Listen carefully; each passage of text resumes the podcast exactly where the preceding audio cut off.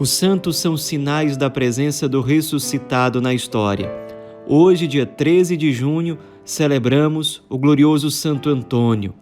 Pode ser chamado de Santo Antônio de Lisboa, porque nasceu em Lisboa, ou Santo Antônio de Pádua, porque faleceu nos arredores da cidade de Pádua, na Itália. De qualquer forma, ele de fato nasceu em Lisboa e recebeu o nome bebezinho de Fernando ou Fernando de Bulhões. Era de uma família muito piedosa, uma família muito católica. Desde criança, ele se destacou muito pela facilidade nos estudos, ele era realmente muito inteligente, era uma coisa extraordinária realmente, desde sempre a capacidade intelectual dele e também de muita piedade, de muita devoção, de muita espiritualidade. Por volta de 15 anos de idade, ele pediu aos pais autorização para entrar num convento, porque desejava seguir a vida religiosa, e ele entrou no convento da Ordem dos Cônegos Regulares de Santo Agostinho, que era uma ordem muito dedicada aos estudos e à oração. Ele entrou no convento na própria cidade de Lisboa, só que logo ele se incomodou porque os amigos, os parentes sempre ficavam visitando ele lá no convento e ele achava que aquilo não favorecia o seu recolhimento para a vida contemplativa, para os estudos, para a vida religiosa. E ele mesmo pediu aos seus superiores para ser transferido para o convento de Coimbra, que era a cidade mais importante de Portugal na época. Em Coimbra, ele se dedicou aí com mais calma, sem receber tantas visitas. Era o convento talvez mais célebre de Portugal naquela época, de maior referência, embora na época em que Fernando de Bulhões estava lá, era infelizmente um convento que convivia com uma série de perversões por parte dos religiosos que ali moravam, ao que tudo indica. Isso muito provavelmente ou certamente incomodava o jovem Fernando, que estudou ali filosofia, teologia brilhantemente, se dedicou muito profundamente à oração e aos estudos, embora ele tenha sempre se caracterizado também por uma profunda humildade. Então ele, ele não tinha nenhum problema, às vezes parece que até fazia questão de ocupar funções bem simples, bem humildes dentro do convento. Durante um bom tempo, por exemplo, ele exerceu a função de porteiro do convento e há relatos que dizem que ele era tão piedoso que quando tocava o sino que vinha lá da igreja do convento, dizendo que era o momento da consagração da Eucaristia, ele lá da portaria se ajoelhava e adorava profundamente Nosso Senhor na Eucaristia. Foi mais ou menos nessa mesma época em que ele era porteiro do convento, em que os corpos de alguns mártires franciscanos que haviam morrido no Marrocos, no norte da África, chegaram até Portugal e esses corpos ficaram durante um tempo exatamente no convento de Coimbra, onde Fernando de Bulhões morava. E ele ficou muito encantado com o testemunho daqueles franciscanos, com o carisma franciscano, pensar numa vida de pregação, de missão, de pobreza, isso chamou muito a atenção dele.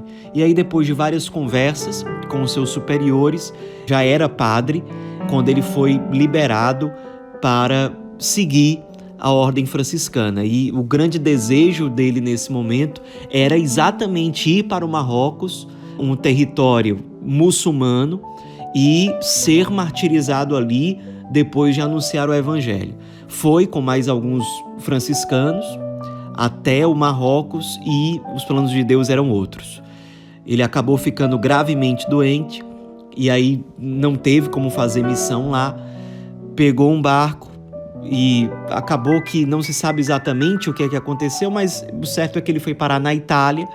Era o ano de 1221.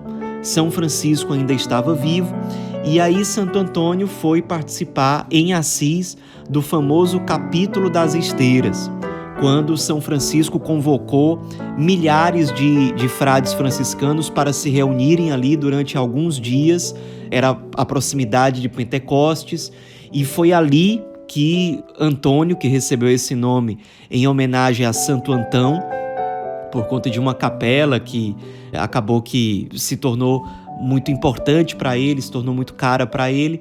Em homenagem a Santo Antão, que intitulava essa capela, ele adotou o nome religioso franciscano de Antônio.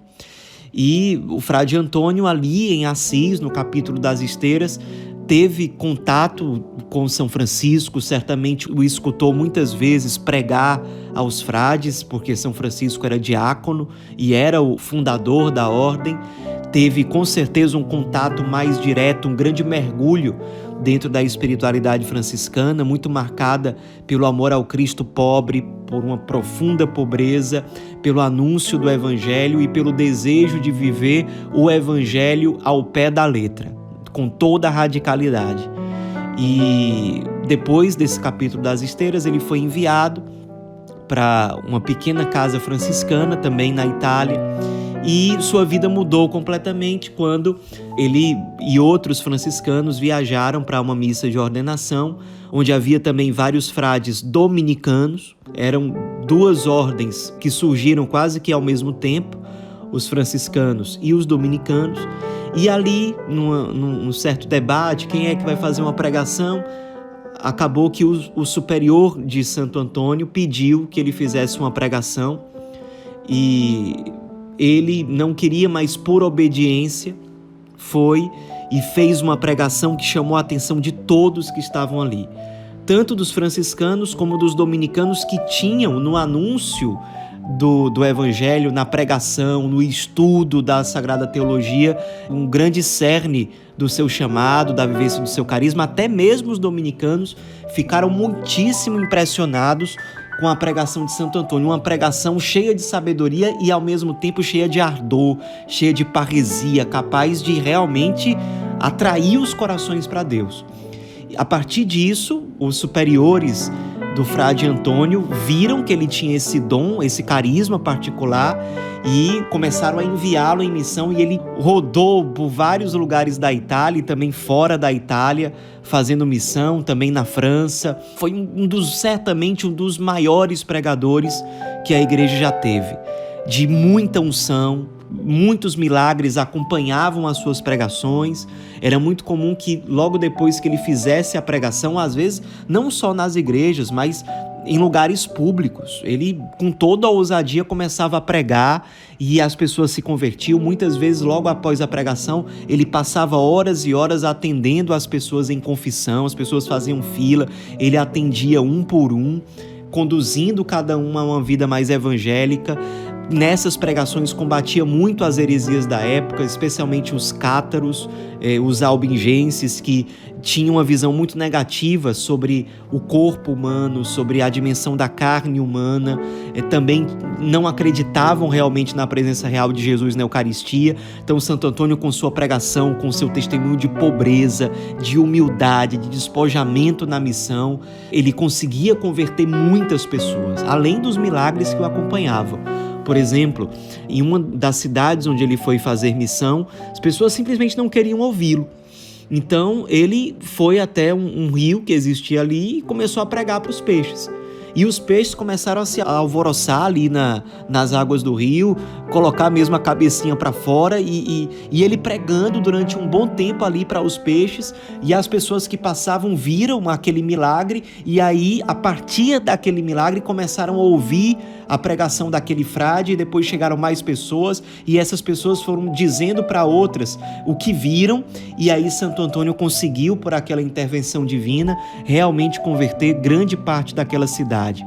Em outra cidade, num lugar onde os cátaros tinham convencido as pessoas a não terem mais fé na Eucaristia, ele realizou o grande milagre em que, depois de deixarem vários dias, alguns relatos dizem que é um cavalo, outros relatos dizem que era um burro, enfim, deixaram vários dias o animal é, sem comer e colocaram feno diante do animal e o frade Antônio, que era sacerdote, trouxe a Eucaristia e o animal, ao invés de comer o feno, o animal há vários dias sem comer, ele se prostra diante da Sagrada Eucaristia num gesto de adoração e só passa a comer depois que o frade Antônio manda que o animal coma. Aquilo, claro, converteu várias pessoas. Ele chegou a ir pregar em Roma, pregou inclusive na presença do Santo Padre, que ficou muito impressionado. Ao que parece, foi o Papa da época que deu a ele o título de Arca do Testamento, porque parecia que o homem sabia a Bíblia inteira decorada. As pessoas costumavam dizer que se desaparecesse as Bíblias do mundo, era só pedir para o frade Antônio escrever, porque ele já sabia tudo memorizado. Era impressionante mesmo a sabedoria, a inteligência, o ardor na missão, a humildade, a pobreza, a entrega, o, o ardor de evangelizar. Muitas vezes evangelizar, inclusive denunciando os ricos que exploravam os pobres, e ele fazia isso com um grande senso de justiça, com uma grande coragem, inclusive conseguia convencer e converter pessoas ricas, e que inclusive doavam os seus bens aos pobres, era realmente um, um homem de Deus.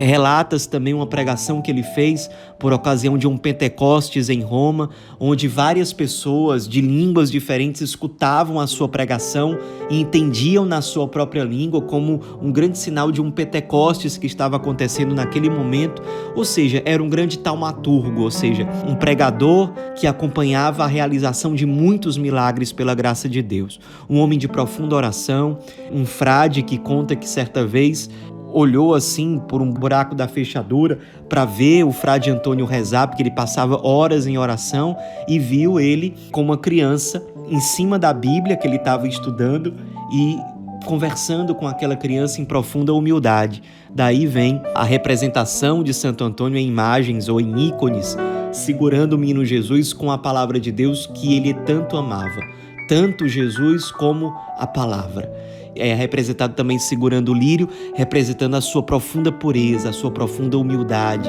que ele demonstrou durante toda a vida. São Francisco ficou tão impressionado com Santo Antônio certa vez enviou um bilhetinho para ele chamando de meu bispo, pedindo que ele ensinasse a sagrada teologia aos frades lá na cidade de Bolonha, que ele fizesse um, uma espécie de centro de ensino voltado para os frades franciscanos. Até então, São Francisco tinha muito receio de que os frades se pusessem a estudar porque ele tinha medo que os frades se orgulhassem, se envaidecessem, como São Francisco certamente via acontecer com outros religiosos, com outros padres, e São Francisco pediu a Santo Antônio que exercesse esse ministério, mas sem nunca perder o espírito de oração e de piedade. E isso fosse prioridade para os frades que os frades aprendessem a sagrada teologia, mas sem perder o espírito de oração. E São Francisco confiou esse ministério a Santo Antônio porque certamente viu nele a pessoa ideal para isso, para ensinar com a sua sabedoria, mas ensinar alguém, um homem santo que era muito humilde, muito pobre, muito fiel à vivência do carisma franciscano e que tinha um profundo espírito de oração.